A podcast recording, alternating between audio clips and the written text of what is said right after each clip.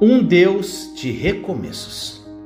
No livro de Isaías, capítulo 43, versículos 18 e 19 diz: Esqueçam o que se foi e não vivam no passado. Vejam, estou fazendo uma coisa nova, ela está surgindo. Vocês não o percebem? Até no deserto eu vou abrir um caminho e riachos no ermo. Oh, glória a Deus! Gente, essa passagem falou muito ao meu coração durante o meu deserto. Agora, para começar essa mensagem, tudo aquilo que não é dito não é óbvio. Existem coisas que nós já sabemos, mas que precisam ser relembradas, pois o fato de sabermos não significa que aplicamos isso em nossa vida. Tem algumas pessoas que sabem muito da Bíblia, mas não consegue viver uma vida sobrenatural, porque o que muda a sua história não é a quantidade de versículos que você sabe, mas é a quantidade de versículos que você vive. Nós temos que tomar cuidado e não pregar aquilo que não vivemos, porque discursos podem convencer hoje, mas o que muda a história de alguém é a verdade que liberta. E quanto vale um recomeço, meu irmão, minha irmã? Quanto vale uma segunda chance para uma família que está por um fio? Para um casamento que está à beira do divórcio? Para um empresário que está à porta da falência? O Evangelho é a boa nova, ou seja, aqueles que eram escravos não são mais, pois em Cristo são filhos agora. Aqueles que eram cativos pelo pecado em Cristo agora são libertos. Aqueles que eram cativos pelas doenças em Cristo podem experimentar a cura.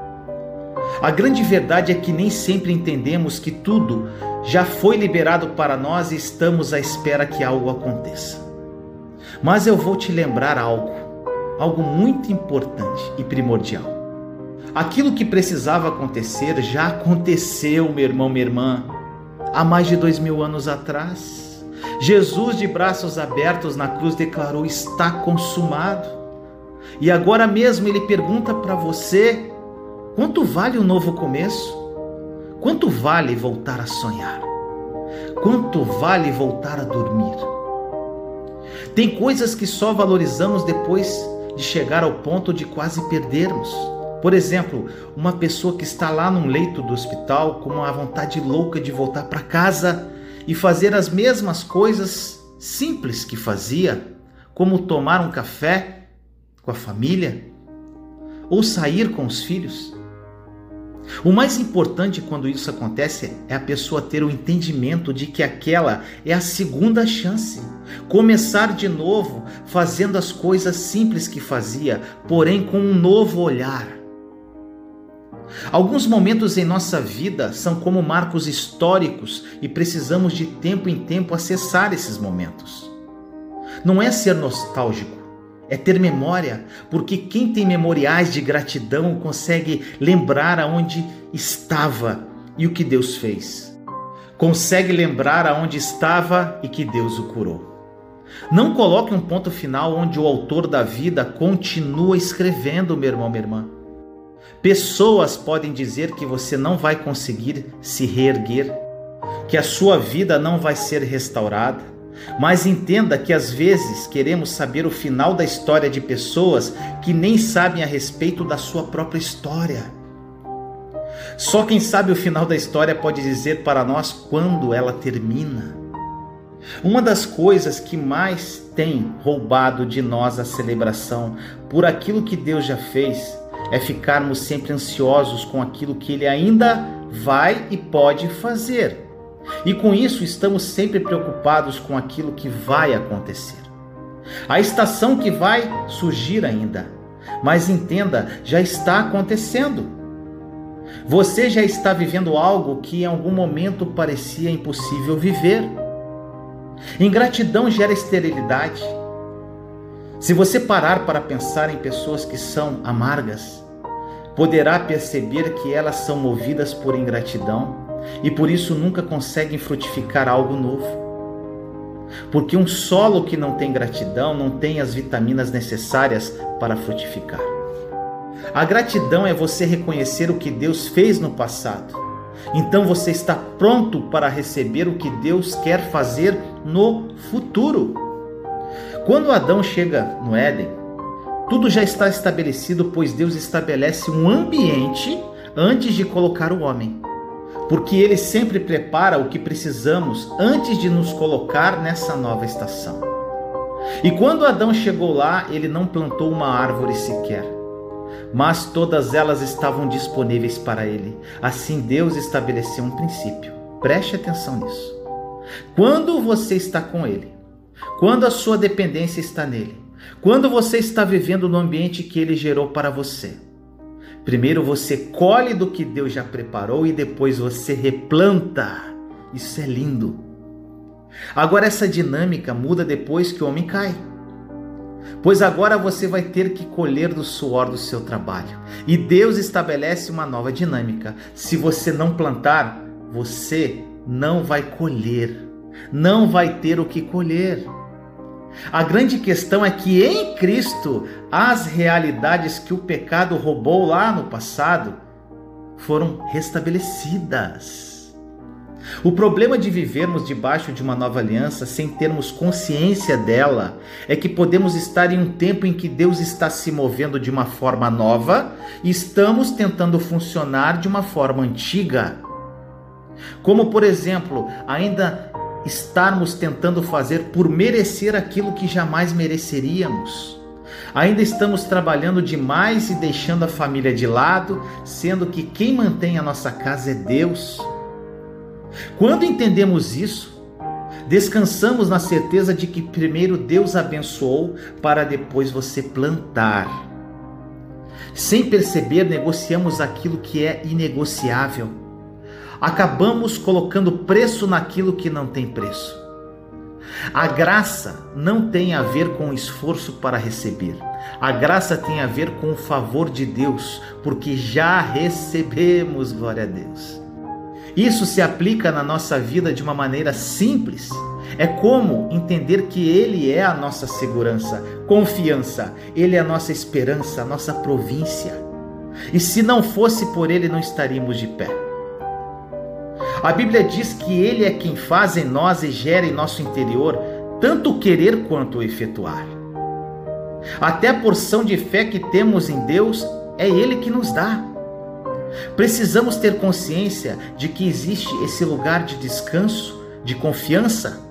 Só que quanto mais lembramos do que Deus já fez, mais convicção temos das próximas estações. Essa gratidão aumenta à medida de que lembramos onde estávamos e onde estamos agora, meu irmão, minha irmã. Só se vive uma vez, só existe uma vida para viver. O que você está fazendo com a única vida que tem, meu amado irmão e irmã? Esta mensagem que você está ouvindo pode ser a nossa última mensagem. E nós não devemos viver a partir de um medo do que pode acontecer, mas sim viver a partir de um entendimento do que já está acontecendo. Devemos contemplar as coisas como se fosse a última vez. Quando tomamos posse disso, conseguimos degustar o que Deus está fazendo. Às vezes nos encontramos tão infelizes, pois estamos com um modo comparativo ativado em nossas vidas. Esse modo deve ser desligado para que o modo contemplativo tome o seu lugar. Jesus não conhece quem faz, ele conhece quem se tornou, porque você só consegue se tornar em um ambiente de intimidade. Para se tornar filho, você precisa sentar na mesa com o papai. Ficamos escandalizados com o filho pródigo, com a falta de noção dele, quando ele pega as suas coisas e vai embora. Mas o pior é o filho que permanece, porque ele continua em uma perspectiva de autojustificação. Ele se acha um escravo.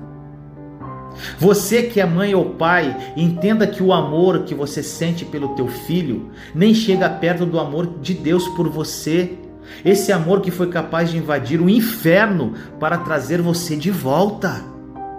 Deus quer fazer mais do que você imaginou, do que você pensou, do que já penetrou no seu coração. Em Lucas 17, 11 e 19, uma passagem incrível que diz: a caminho de Jerusalém, Jesus passou pela divisa entre Samaria e Galiléia. Ao entrar num povoado, dez leprosos dirigiram-se a ele. Ficaram a certa distância e gritaram em alta voz: Jesus, mestre, tem piedade de nós. Ao vê-los, ele disse: Vão mostrar-se aos sacerdotes. Enquanto eles iam, foram purificados. Um deles, quando viu que estava curado, voltou louvando a Deus em alta voz. Prostrou-se aos pés de Jesus e lhe agradeceu. Este era samaritano. Jesus perguntou: não foram purificados todos os dez? Onde estão os outros nove? Não se achou nenhum que voltasse e desse louvor a Deus, a não ser este estrangeiro? Então ele lhe disse: Levante-se e vá, a sua fé o salvou. Dez homens tiveram um encontro com Jesus e foram curados, mas só um voltou para falar com Jesus. O que nós aprendemos com essa história é que o fato de recebermos de Deus, presta atenção, não significa que caminhamos com Ele. E caminhar com Ele não significa ter plena revelação do que Ele é. Não tem como caminhar ao lado de Deus sem usufruir plenamente de quem Ele é. Muitos estão vivendo dentro de uma igreja e não vivem plenamente as promessas que Deus tem. Tudo aquilo que você já sonhou para você, para sua casa, todo o sonho que você tem, todo o milagre que você espera, não se compara com aquilo que Deus ainda deseja fazer e que já está pronto no plano espiritual para você. Quando chegamos no limite da nossa imaginação, ainda não chegamos nem no início da imaginação de Deus. O que Deus nos deixa claro é que, mesmo que se demorássemos toda a eternidade, não conseguiríamos acessar a riqueza de detalhes que Ele colocou em cada coisa que Ele criou. Por mais que você possa desenhar o seu futuro, não se compara com os desenhos que Ele já fez para você, meu amado.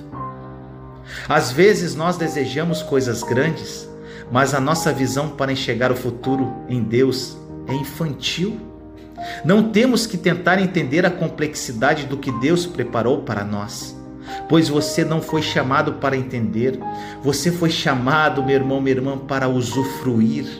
Então não se preocupe em como vai ser, confie em quem prometeu. Existem coisas que Deus vai fazer através de nós e em nós que não vai fazer sentido, mas ele nos diz para não deixar o sentido limitar aquilo que Deus pode fazer. Ele não se move segundo a voz, segundo o natural. A essência dele se move a partir do sobrenatural. É quando o natural se rende ao sobrenatural que Deus se revela.